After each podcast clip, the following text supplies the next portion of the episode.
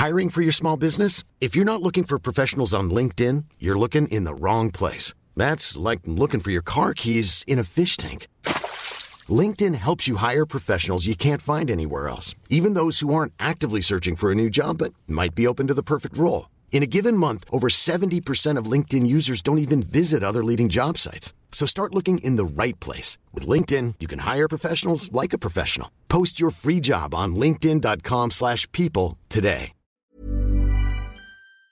Y está con nosotros y le agradezco el investigador del Instituto de Investigaciones Jurídicas de la UNAM, el doctor César Astudillo Reyes. Doctor César, ¿cómo has estado? Qué gusto saludarte, querido Javier. La verdad, el gusto es mío. ¿Cómo has estado, eh? Pues mira, afortunadamente hasta ahora muy, eh, muy bien, eh, en lo personal, en lo familiar, sin ninguna contingencia y tratando de estudiar mucho estos temas de los que hoy vamos a platicar. Bueno, pues venga, a ver, auténticamente dicho, en, en plena, en plena euforia futbolera, va de bote pronto, mi querido César. ¿Qué encuentras en la reforma judicial aprobada? Luces y sombras, diría yo, porque tendrá que acabar en la Cámara de Diputados y veto a saber lo que pase ahí, aunque tengan mayoría. Sí, claro, mira, luces. Me parece que era una reforma necesaria. Todos conocemos y ahora los medios se han, eh, se han encargado de hacernos saber que los temas que ahí se anidaron por mucho tiempo, eh, relaciones familiares, relaciones de parentesco, relaciones amorosas, incluso favoritismos, eh, nepotismo, todo esto es nepotismo y corrupción. Eh, me parece que esta reforma trata de sentar las bases para comenzarlas a atajar. No se quiere decir que ahora que pase por la Cámara de Diputados y la apruebe y en las legislaturas de los estados donde también seguramente se va a aprobar lo concerniente a la reforma constitucional, al otro día ya no hayan estas, estos, eh, estas historias tan negativas que han empañado la historia del Poder Judicial. Me parece que esa parte era necesaria y que ya se habían tardado. Pero en sombras lo cierto es que no es una reforma integral, porque al ciudadano le interesa la justicia cercana, la justicia de a pie, la justicia de cuando presta un dinero y no se lo pagan y hay un contrato de por medio, pueda ir a un tribunal que le resuelva rápidamente o cuando alguien lo lesione pueda ir ante una fiscalía, se hagan las investigaciones y se detenga al responsable.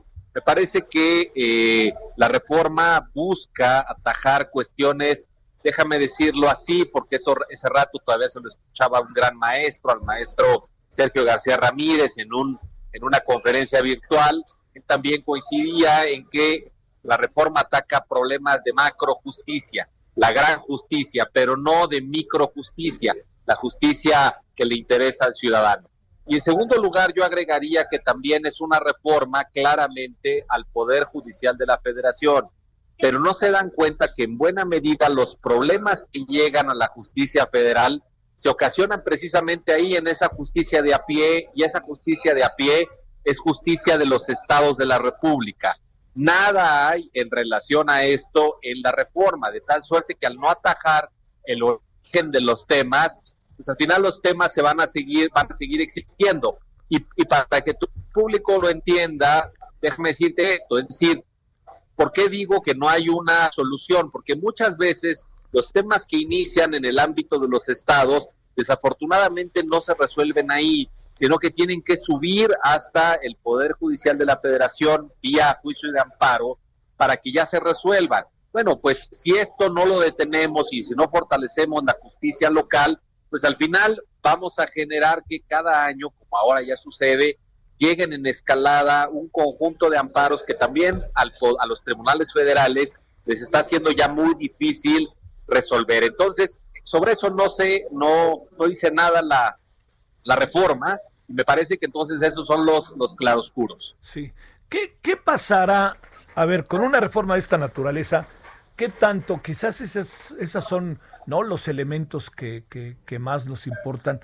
¿Qué tanto cambiará nuestra vida? ¿Qué tanto entraremos en otras condiciones de vida en nuestra cotidianidad? ¿Los ciudadanos en qué nos veremos particularmente beneficiados? Mira, el beneficio que yo le veo es que eh, se sientan las bases para ir profesionalizando a los impartidores de justicia. Justo porque antes lo que privaban dentro del Poder Judicial de la Federación eran las relaciones de amistad y de parentesco, pues muchas veces entraban como secretarios, como juezas, como jueces, magistrados, magistradas, personas que no tienen el perfil, pero como eran amiga de amigo de tal, como eran eh, eh, como eran parientes de tal, pues entraban a, buenos puestos de decisión.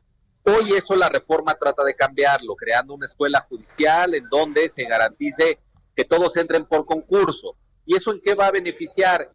Sepamos que quienes van a resolver los asuntos sea gente competente, gente capacitada. Pero repito, en ese ámbito federal, esto que también debió hacerse en el ámbito de los estados, se deja intocado. Y ahí sí persisten todos los problemas que, que hoy vemos reflejados a nivel federal. Claro que existen a nivel estatal. Los poderes judiciales de los estados tienen un serio problema de nepotismo, tienen un serio problema de relaciones eh, eh, eh, de amistad, de beneficios y también, ¿por qué no decirlo?, de corrupción. Y toda esa parte, desafortunadamente, no se tocó. Oh, Oye, eh, a ver, junto con esto, déjame este, plantearte lo siguiente, César, doctor. Eh, tendríamos también que entrar la UNAM, la Ibero, el CIDE, las universidades del país, la UAM, todas las universidades, el POLI, en fin, en un nuevo proceso educativo para los abogados eh, o, qué tendríamos que hacer? Porque aquí viene una reforma que pues uno se pregunta, ¿y quiénes son los que la van a instrumentar? A ver, yo creo que sí, mira, esto, esto abre un tema, Javier, muy importante.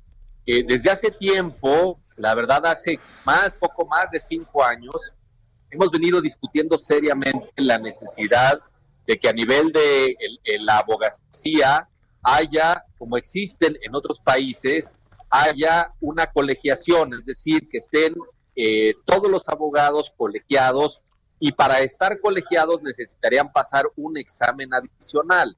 Hoy un chico que acaba de salir de la universidad automáticamente puede empezar a litigar y eso y el hecho de salir de la universidad no garantiza que salgas bien preparado ya para hacer la defensa de una persona en donde su libertad eh, el hecho de que se quede en la cárcel o salga de la cárcel depende de qué tan bueno sea el abogado que lo defienda. En ese sentido, no hemos dado pasos este, hacia adelante. Hace, hace tiempo, recuerdo que yo mismo en 2015 participé en un foro convocado por el Senado para este propósito, pero ahí se quedó detenido. Me parece que es muy importante dar ese paso, que sí lo hemos dado en otros lados, por ejemplo, en el lado de la medicina se ha avanzado un poco más. ¿Por qué? Porque sí, eh, a, a las instituciones del Estado se le hacía muy importante que una persona recientemente salida de la, de la carrera de medicina no se pusiera a hacer cirugías plásticas, porque eso significa, imagínate, podrá ser muy bueno, bien, pero podrá ser muy malo y seguramente a las personas. Por eso que ahí se dieron pasos hacia adelante, pero no se han dado en la abogacía. Y me parece que esta reforma judicial debería también ir acompañada, muy bien, abres el tema, de esta, este otro, esta otra discusión sobre la necesidad de una colección obligatoria y de que los abogados para ejercer eh, ante los tribunales tengan que estar debidamente acreditados. Eso es importantísimo. Híjole, pero fíjate, digamos, también hay algo, doctor, que la verdad, César, las veces que hemos platicado, pues siempre nos acabas diciendo algo que es una verdad de a peso, como luego de Aquilo, como luego se dice, que es, pues esto es un asunto imperfecto también, ¿no? Por definición, no hay nada perfecto y hay que saber enfrentar pues estas vicisitudes y pues nosotros somos muchas veces los que interpretamos o no interpretamos, que eso también lo coloca en una situación, entiendo que generalmente controvertida, ¿no? Totalmente. Ah. Eh, pero eso también, sí, pero esto se debe, Javier, a que desafortunadamente las instituciones, ahora las cámaras, tampoco hicieron una convocatoria muy abierta para que la academia, los interesados, los, los mismos, la misma abogacía pudiera dar su opinión respecto a esta reforma. La verdad es que no nos convocaron y por eso salen muchas veces las cuestiones, pues con una visión eh, parcial de las cosas, sin que escuchen a quienes se dedican a estudiar esto de forma consistente para decir, bueno, la reforma es buena en esto, pero le falta esto, que ellos lo pudieran, lo pudieran este, incorporar. Desafortunadamente fue así, pero dentro de todo me quedo con el hecho de que la reforma es un avance, pero después necesitaremos otra u otras reformas para completar esto. Bueno, este, a ver, este doctor, ¿le pones buena cara a la reforma? Al final sí, porque este de esto a nada, querido Javier, pues esto, porque pues ya se necesitaba, pero repito, es una reforma parcial, pero también hay que decirlo, así nos gustan hacer las cosas en el país, ir pasito a pasito, sin que alguien tenga la capacidad de convocar a una gran reforma integral. Eh, eso hace rato que no lo hemos visto. ¿Debería el Senado, diputados, escucharlos a ustedes este, en un parlamento abierto, alguna cosa así? Sé que se ha hecho, pero, pero no con, quizá no ha sido con la debida trascendencia en función de, de tomar en cuenta lo que ustedes dicen. Totalmente. Mira, es que hoy también Parlamento Abierto ya le llamamos a cualquier cosa. Claro. Y realmente no es así. Eh, yo creo que la Cámara de Diputados está ahora ante la posibilidad de abrir un debate serio para incorporar estas cuestiones que se están quedando fuera, eh, pero también lo podrían hacer los estados de la República. Finalmente es una reforma constitucional que va a llegar a los estados y que algunos podrían, podrían hacerlo. En todo caso hay que estar a la expectativa y hay que solicitar que puedan escuchar a la academia, que puedan escuchar al foro, que puedan escuchar incluso a las asociaciones de magistradas y magistrados, porque déjame decirte, ellos también se quejan de que tampoco fueron convocados. Sí. Oye, y en ellos va a estar el asunto, ¿no, este César? Pues justo, y por eso debería tener una opinión, ¿verdad? Pero tampoco fueron convocados. Oye, más allá de que en la Cámara de Diputados, pues la mayoría le va a echar aplanadora, este, ¿qué, a ver, para cerrar te diría César, ¿cuáles son esas áreas que para ti son realmente muy sensibles que deberían de tomar en cuenta para hacer una nueva discusión, un debate o algo parecido? Mira, eh, yo creo que es muy importante poner dos o tres puntos sobre los poderes judiciales de los estados, fortalecer su, capacidad económica porque están verdaderamente muy, muy apretados en cuanto a los insumos básicos. Ahí por lo mismo no se está impartiendo justicia de calidad. Yo me quedaría, digamos, con ese punto y tratando también de que ahora se incorporaran algunos elementos adicionales, por ejemplo, en relación a lo que tiene que resolver la Suprema Corte de Justicia por el papel que ahora debe de ejercer como gran equilibradora de los poderes del Estado. Me parece que hace falta fortalecer a la Corte, fortalecer la competencia de la Corte y fortalecer sobre todo a los poderes judiciales de los estados. Yo diría que esos. Oye, el, el, eh, martes pasado, primero de diciembre, tuvimos ahí un encuentro verdaderamente interesante, te confieso, con los ministros de la Corte vía la FIL, en lo que se llamó este, una conferencia, pues, ¿no? En donde estuvieron los ministros, primero estuvimos hablando de un tema y luego ya ves lo siguiente.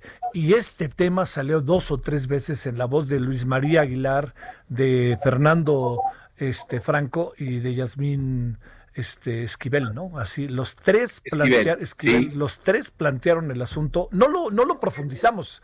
Eh, le intentamos, pero ya sabes cómo es eso que no es tan fácil por el tiempo y había otros temas, pero me llamó gratamente la atención que lo tuvieran ahí en la cabeza, ¿no? Exactamente, y la verdad es que ellos desde su posición tendría, tienen una voz también privilegiada para impulsarlo. Finalmente ellos están en esa conocen a profundidad a la Corte, saben cuáles son sus fortalezas, pero cuáles son las debilidades que habría que ajustar, ¿verdad? Sí, que esa es la clave.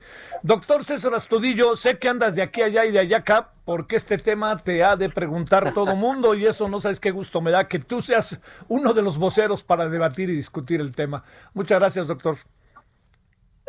Te lo agradezco mucho, Javier. Estoy a tus órdenes como siempre. Te ¿eh? Gran abrazo. Para ti de vuelta. Muchas gracias. Want truly hydrated skin? Meet Osea's Body Care Breakthrough Hyaluronic Body Serum. It's clinically proven to increase hydration by 161%. It's lightweight, fast absorbing, and delivers 24 hours of hydration for silky smooth skin without any sticky afterfeel. Treat your skin to clean vegan skincare from Osea. Get 10% off your first order with code SUMMER at OseaMalibu.com. That's O S E A Malibu.com code SUMMER.